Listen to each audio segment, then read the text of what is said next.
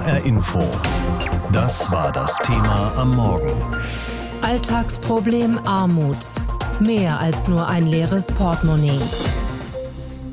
Mit wenig Geld auskommen müssen, das kennen die meisten. Bei manchen ist es eine Phase, zum Beispiel während der Ausbildung, bei anderen ist es Dauerzustand.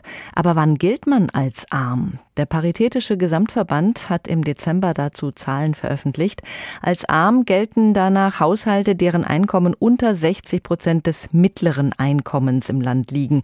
Also wer alleinstehend ist und weniger als 1126 Euro im Monat als Einkommen hat, der gilt als arm. Leben Kinder im Haushalt, liegt die Grenze etwas höher. Fast jeder Sechste gilt danach in Hessen als arm. Aber was heißt das eigentlich, mit wenig Geld leben müssen? Unsere Reporterin Anna Vogel hat eine alleinerziehende Mutter getroffen, um dieser Frage nachzugehen. Als Sarah Müller die Tür zu ihrer Wohnung öffnet, streicht eine schwarze Katze um ihre Beine. Ihre beiden Söhne sind gerade beim Handball, erzählt die 31-Jährige und führt mich zu sich ins Wohnzimmer. An den Wänden hängen große Fotoabzüge ihrer Kinder, als Babys, als Kleinkinder und als Jungs im Grundschulalter. Sarah Müller, die eigentlich anders heißt, setzt sich auf das orangefarbene Sofa und zieht ein Bein hoch. Dann erzählt sie. Ich habe Bäckerei-Fachverkäuferin damals gelernt nach meiner Schule und habe da drin auch zwei, drei Jahre gearbeitet bis ich dann schwanger geworden bin. Vor acht Jahren kommt ihr erster Sohn auf die Welt, kein Jahr später der zweite. Seitdem ist Sarah Müller alleinerziehend. Arbeiten gehen kann sie gerade nicht, sagt sie, denn ihre beiden Söhne gehen auf die Förderschule und der eine wird dort gerade nur von 8 Uhr bis 11 Uhr betreut. Zu kurz für Sarah Müller, um in der Zeit arbeiten zu gehen. Deshalb lebt sie von Sozialleistungen. Also ich kriege Kindergeld, Unterhaltsvorschuss und vom Hartz IV halt noch und das sind in einem Monat, also ich sag mal so zwischen 350 bis 400 Euro nach Abzug meiner Fixkosten. Es ist nicht viel und dann soll man davon noch Kleidung und Schuhe kaufen oder man soll eine Waschmaschine kaufen oder Rücklagen bilden. Und dann kriegt man halt noch vom Arzt gesagt, man soll sich noch gesund ernähren, weil man halt so übergewichtig ist das funktioniert einfach alles nicht so, wie man es gerne möchte. Für Sarah Müller heißt das, jeden Euro zweimal umdrehen. Essen bekommt sie von der Tafel. Zusätzlich ist sie auch in Gruppen aktiv, wo übrige Lebensmittel vermittelt werden. Also ich kann jetzt nicht sagen, da ist jetzt ein Pudding, der schmeckt voll lecker oder so und den wollen wir jetzt haben. Ich muss die Liste machen, ich muss gucken, was habe ich an Geld und muss gucken, dass ich damit einkaufen kann. Auf den Campingurlaub im vergangenen Jahr hat Sarah Müller zwei Jahre gespart. Je älter die Kinder werden, desto schwieriger findet sie diesen Lebensstil, erzählt die junge Frau. Vor kurzem waren wir auch erst weg gewesen in der Kur und ähm, da hat man das dann schon gemerkt. Die anderen Eltern haben ihren Kindern immer irgendwas gekauft im Hofladen oder so und meine haben es gesehen. Die haben mich nicht angesprochen, weil sie genau wussten, was los ist. Man hat es ihnen angesehen, dass es schon irgendwo schade war. Ich versuche halt dafür dann immer Geburtstag und Weihnachten so ein bisschen größer zu gestalten. Ne? Das heißt, gut ein halbes Jahr vorher fängt Sarah Müller an, für Geschenke zu sparen. Normalerweise nimmt sie dafür auch Geld aus der Rückzahlung ihrer Nebenkosten. Doch weil die Energie- und Wasserpreise gestiegen sind, hat sie dieses Mal kaum etwas zurückbekommen. Dementsprechend tue ich dann halt zurückstecken. Wann habe ich das letzte Mal für mich irgendwas gekauft an Klamotten? Das ist schon so lange her, wie meine Kinder auf der Welt sind. Trotzdem würde sie sich selbst im ersten Moment nicht als arm bezeichnen. Solange ich ein Dach über dem Kopf habe, nicht. Wenn ich dann jetzt wieder sehe, ähm, ich habe eigentlich nur kaltes Wasser im Badezimmer, im Waschbecken, ja. Dennoch ist Sarah Müller froh über ihre Sozialwohnung. Als einzigen Luxus bezeichnet sie ihre beiden Katzen, aber sie sagt, die sind aus ihrem Leben einfach nicht mehr wegzudenken. Arm in Deutschland, wie kann das eigentlich sein? Wir leben doch in einem Sozialstaat, der alle Bedürftigen unterstützt. Aber es gibt Armut auch bei uns. Laut Definition gelten in der EU Menschen als arm, die monatlich über weniger als 60 Prozent des mittleren Nettohaushaltseinkommens verfügen. Für Alleinstehende in Deutschland heißt das zum Beispiel, dass die Grenze bei derzeit 1000 126 Euro liegt. In Hessen sind 17,4 Prozent der Einwohner von Armut bedroht. Das zeigen die neuesten Zahlen des Paritätischen Wohlfahrtsverbandes. Darüber habe ich mit Dr. Jasmin Alinagi gesprochen, der Landesgeschäftsführerin des Paritätischen Wohlfahrtsverbandes in Hessen. Ich habe Sie zunächst gefragt, wie ist denn die Armutssituation in Hessen? Aus meiner Sicht ist die Armutssituation alarmierend. Denn von sechs Menschen in einem Raum ist eine Person arm in Hessen. Das ist drastisch und betrifft 1,1 Millionen Menschen in Hessen. Und bei Kindern ist die Situation noch alarmierender. Jedes fünfte Kind in Hessen lebt unterhalb der Armutsschwelle. Und was sind die Gründe dafür, dass in Hessen die Armut stärker steigt als im übrigen Bundesgebiet? Ehrlich gesagt sind wir da auch überfragt, aber ich kann Ihnen sagen, es liegt nicht daran, dass wir auch sehr viele Reiche in Hessen haben und was oft als Grund kolportiert wird. Es liegt auch nicht daran, dass wir geflüchtete Menschen in höherer Zahl aufnehmen als andere Bundesländer oder dass wir eine hohe Arbeitslosenquote hätten. Und auch die horrenden Mieten sind kein Treiber dabei. Deswegen ist es wichtig, dass unsere Landesregierung die Gründe untersucht, denn nur so können wir der unguten Entwicklung gezielt entgegensteuern. Interessant ist ja, dass in Hessen gleichzeitig zum Anstieg der Armut die Quote der Hartz-IV-Bezieher gesunken ist. Wie kann man das erklären? Das erklärt sich leider aus der Tatsache, dass viele Menschen arm sind, obwohl sie arbeiten. Hm. Die Zahlen weisen darauf hin, dass der Niedriglohnsektor, Teilzeitbeschäftigung und prekäre Beschäftigung zunehmen und auch die Altersarmut in Hessen nimmt zu. Ein Drittel der Armen ist in Rente. Und wo macht sich aus Ihrer Sicht die Armut in Hessen besonders bemerkbar? Sind das eher die ländlichen Räume oder ist Armut präsenter in den Großstädten? Das ist sowohl als auch der Fall. Also 2018 zum Beispiel war die Region in Mittelhessen äh, sehr stark betroffen und gehörte zu den zwölf ärmsten Regionen in Deutschland. Aber auch in Südhessen und in der Rhein-Main-Region hatten wir eine Verdopplung der Armut seit 2006. Aber auch in Frankfurt hat die Armutsquote binnen eines Jahres um fast ein Drittel zugelegt und ist von 15 auf 19 Prozent gestiegen. Welche Bevölkerungsgruppen sind denn besonders armutsgefährdet? Kann man das sagen? Ja, da gibt es eigentlich sechs Gruppen, die man unterscheiden kann. Zum einen die Erwerbslosen, von denen die Hälfte unter der Armutsschwelle lebt. Aber wie ich sagte, auch Menschen mit Arbeit sind arm. Mhm. Dann gibt es die Alleinerziehenden, die sind rund zu 40 Prozent arm. Und auf der anderen Seite Haushalte mit drei oder mehr Kindern, die sind zu einem Drittel betroffen. Und dann gibt es noch all jene Menschen mit einem niedrigen Bildungsniveau, ähm, mit Migrationshintergrund und ohne deutsche Staatsangehörigkeit, die ebenfalls von Armut betroffen sind. Und wenn man die unterteilt nach Alter, dann haben wir da zwei Gruppen, nämlich einmal die Kinderarmut, die eklatant ist und in Hessen bei 20 Prozent liegt, und auf der anderen Seite die wachsende Altersarmut. Wir sind jetzt im Jahr drei der Corona-Pandemie. Wie hat die sich denn ausgewirkt auf die Armut? Also ohne staatliche Unterstützung wären im ersten Corona-Jahr noch wesentlich mehr Menschen in die Armut abgerutscht. Das ist absolut positiv zu bewerten, dass es diese Unterstützung gab. Und diese Unterstützungen müssen so lange wie möglich und wie nötig fortgesetzt werden, äh, denn gerade für die Armen verstärkt sich der Druck. Zum Beispiel müssten die Hartz-IV-Regelsätze deutlich erhöht werden. Die liegen heute bei 449 Euro für Alleinstehende und das ist aus unserer Sicht nicht ausreichend. Der Paritätische fordert eine Anhebung auf mindestens 600 Euro für alleinstehende Personen und eine Sofortzahlung, um die Corona-Schwierigkeiten entgegenzusetzen von 100 Euro. Was müssten aus Ihrer Sicht die Landes- und die Bundesregierung tun, um Armut besser zu bekämpfen? Also es gibt erste kleine Schritte in die richtige Richtung, wie zum Beispiel die Anhebung des Mindestlohns und die Einführung einer Kindergrundsicherung, die von der Ampelkoalition angekündigt wurden. Aber aus unserer Sicht müsste noch hinzukommen, dass eine Mindestrente eingeführt wird und außerdem müssen die Mietpreise dringend eingedämmt werden. Wer arm geboren ist, wird es vermutlich auch bleiben. Das Versprechen vom sozialen Aufstieg, das gilt in Deutschland eher nicht. Das zeigen zum Beispiel die Zahlen an den Universitäten. Nur 21 von 100 Arbeiterkindern beginnen überhaupt ein Studium. Im Vergleich dazu 74 von 100 Akademikerkindern. Bei Kindern von eingewanderten Eltern schaffen nur sieben von 100 einen Studienabschluss und fast die Hälfte erreicht nicht mal einen Schulabschluss. Laut der OECD braucht es in Deutschland sechs Generationen, um von der untersten Einkommensschicht in die Mitte der Gesellschaft zu kommen. Und das hat nichts mit Intelligenz zu tun, sondern mit Bildungs- und Chancengerechtigkeit. Das zu ändern, das hat sich Natalia Nepomniascha vorgenommen. Sie ist Gründerin und Geschäftsführerin von Netzwerk Chancen.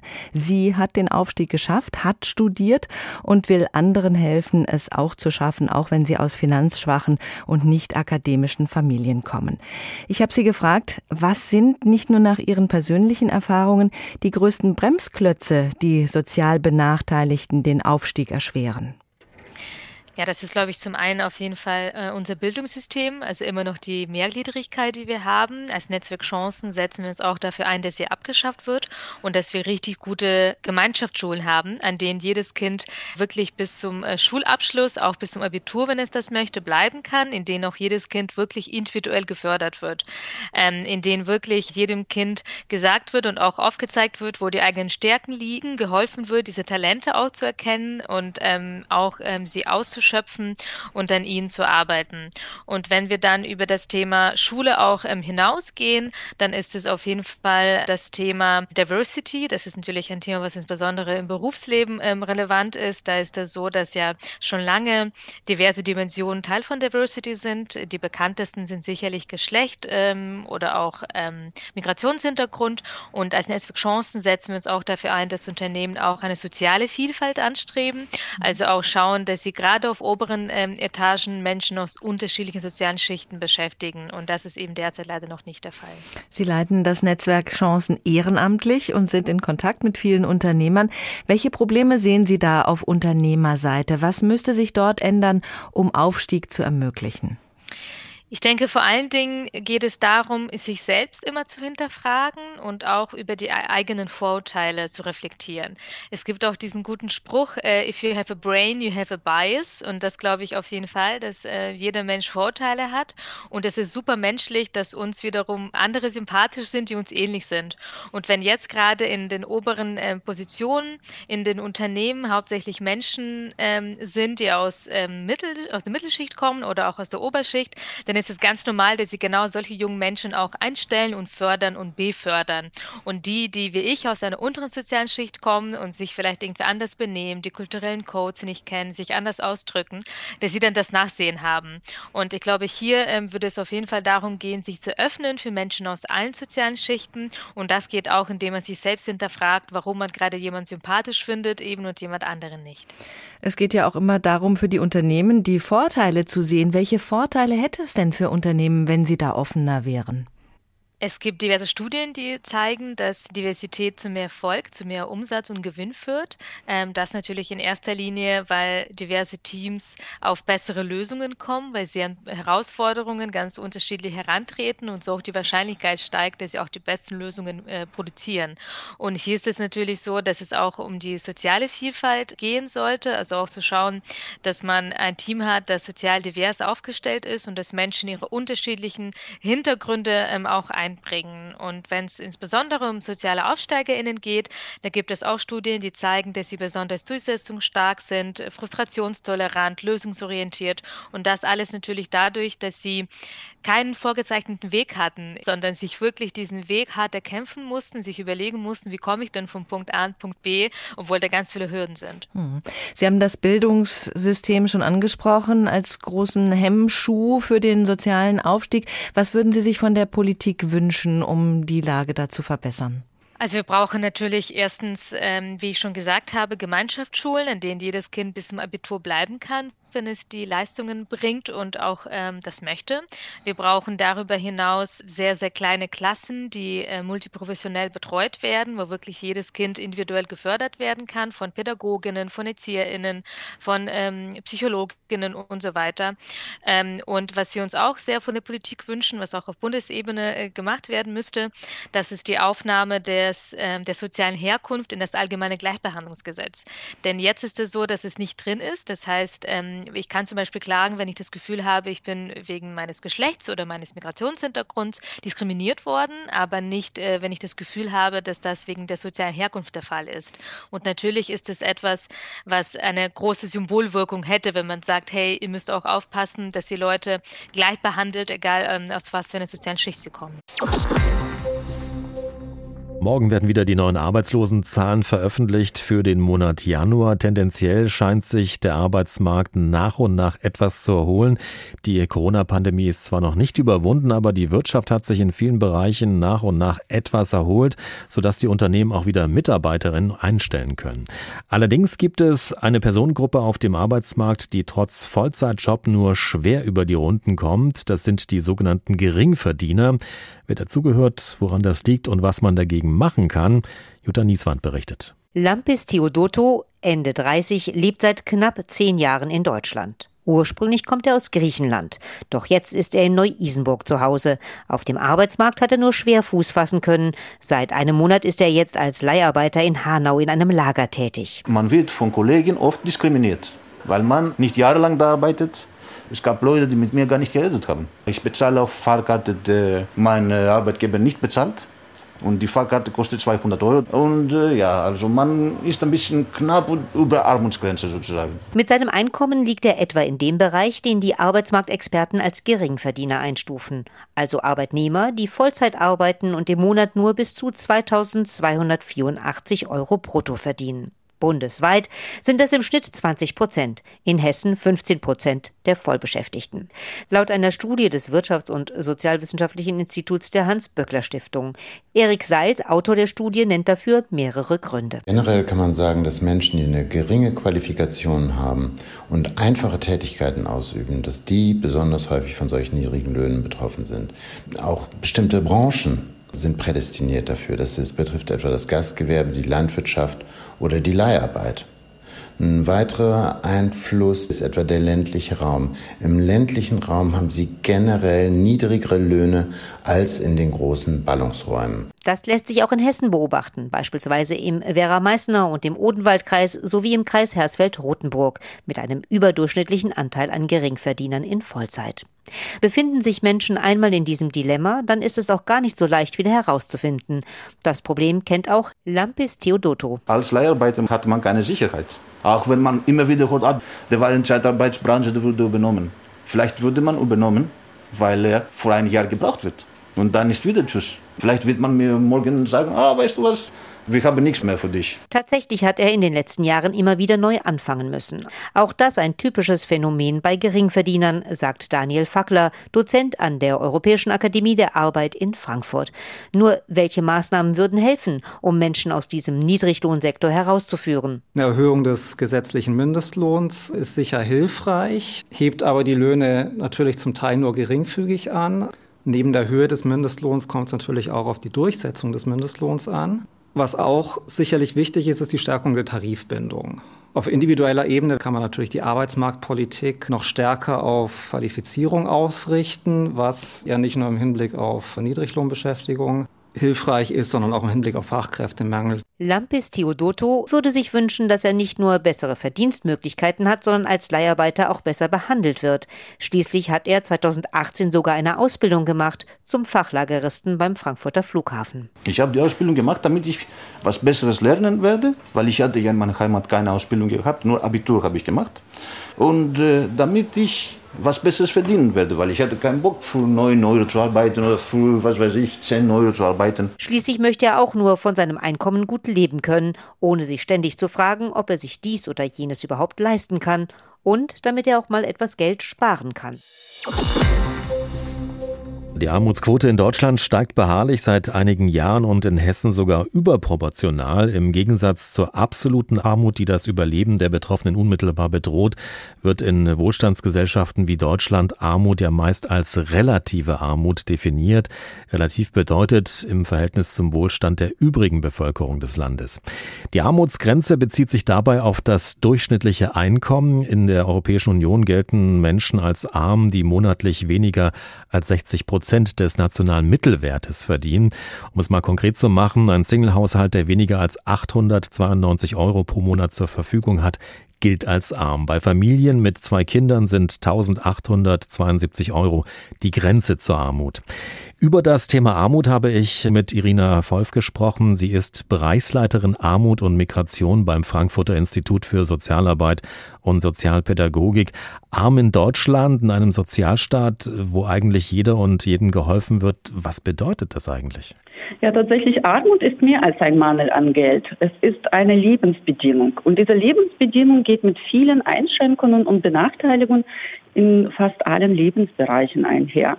Ähm, armutsbetroffene Menschen wohnen zum Beispiel im Durchschnitt häufiger in beengten Wohnräumen. Sie leiden häufiger an körperlichen und psychischen Erkrankungen und im Durchschnitt erreichen sie schlechtere Bildungsabschlüsse als Menschen, die finanziell besser gestellt sind. Nun nimmt ja die Armut bei uns in Deutschland laut Statistik immer mehr zu, in Hessen sogar überproportional. Woran liegt das? Es gibt individuelle Schicksalsschläge, wie zum Beispiel Unfälle, Krankheiten, Trennung oder Scheidung. Und sie können wohl dazu führen, dass Menschen ihre finanzielle Sicherheit verlieren. Aber wenn wir über die ganze Gesellschaft sprechen, dann ist Armut kein persönliches Versagen. Armut stellt eher ein Ergebnis komplexer politischer Entscheidungen dar, wie zum Beispiel die Entwicklung des Niedriglohnsektors, die wir in den letzten 20 Jahren beobachten. Welche Auswirkungen hat denn jetzt die Corona-Pandemie in dieser Entwicklung? Die Corona-Pandemie hat die Lage verschärft und insbesondere armutsbetroffene Menschen haben das an ihrem eigenen Leib erlebt. Wie ist es, wenn man keine finanziellen Rücklagen hat und man kann nicht äh, Laden fahren und einfach mehrere Kisten Wasser kaufen oder Vorräte kaufen, um zehn Tage in Quarantäne zu überleben oder die Kinder gehen nicht in die Schule, wo sie kostenloses Mittagessen bekommen können, dann wird es ganz deutlich, dass es aufgrund der knappen Ressourcen auch existenzbedrohlich ist. Sie haben ja gerade auch schon gesagt, Armut kann im Grunde genommen jeden treffen. Die neue Bundesregierung will Armut jetzt bekämpfen. Der Mindestlohn soll angehoben werden. Es soll eine Kindergrundsicherung auch eingeführt werden, die unter anderem ja die besonders betroffenen Alleinerziehenden unterstützen soll. Reicht das aus, was da geplant ist, um wirklich die Armut in Deutschland zu bekämpfen? Also wenn Armut infolge politischer Entscheidungen entsteht, dann ist es natürlich richtig, dass Armut auch mit politischen Instrumenten bekämpft werden, und zwar auf der Bundesebene. Das heißt vor allem durch armutsfeste Arbeitsmarktsteuer und Familienpolitik. Und die Anhebung des Mindestlohns und die Einführung einer Kindergrundsicherung sind natürlich die wichtigen Schritte in die richtige Richtung. Aber wir dürfen auch die Daseinsvorsorge und die Infrastruktur vor Ort, dort wo die Menschen tatsächlich leben, nicht außer Acht lassen. Und ich spreche jetzt ganz konkret die kommunale Ebene an. Und auf dieser Ebene können vor allem nicht die Armutsursachen, sondern die Armutsfolgen, wie zum Beispiel schlechte Bildung, soziale Isolation, psychische Erkrankungen, Desinteresse an Politik und so weiter am besten adressiert werden. Spricht man über Armut, da kommt man ja schnell auf das Thema soziale Gerechtigkeit und auch Vermögensgerechtigkeit. Die Reichen sind in der Corona-Pandemie jetzt noch reicher geworden, die Armen ärmer. Reichen überhaupt jetzt diese kleinen Reparaturen am System, um äh, die Armut zu bekämpfen oder müsste man da nicht äh, vielleicht das große Rad drehen? Ich sehe Armut tatsächlich als eine Frage der Gerechtigkeit und finde zum Beispiel grundsätzlich ungerecht, dass äh, Kindern, die in armen Familien aufwachsen, viele Chancen im Leben bereits in den ersten Jahren systematisch verwehrt werden. Und ich spreche jetzt von jedem fünften Kind in Deutschland oder von insgesamt zwei Millionen Kindern. Und die Einführung einer Kindergrundsicherung halte ich für richtig. Es ist allerdings nicht eine kleine Reparatur, sondern das ist ein komplexes Unterfangen, das viele Abstimmungsprozesse in verschiedenen Rechtskreisen und Verwaltungsstrukturen bedarf. Und diese Reform soll alle Kinder erreichen. HR Info. Das Thema. Wer es hört, hat mehr zu sagen.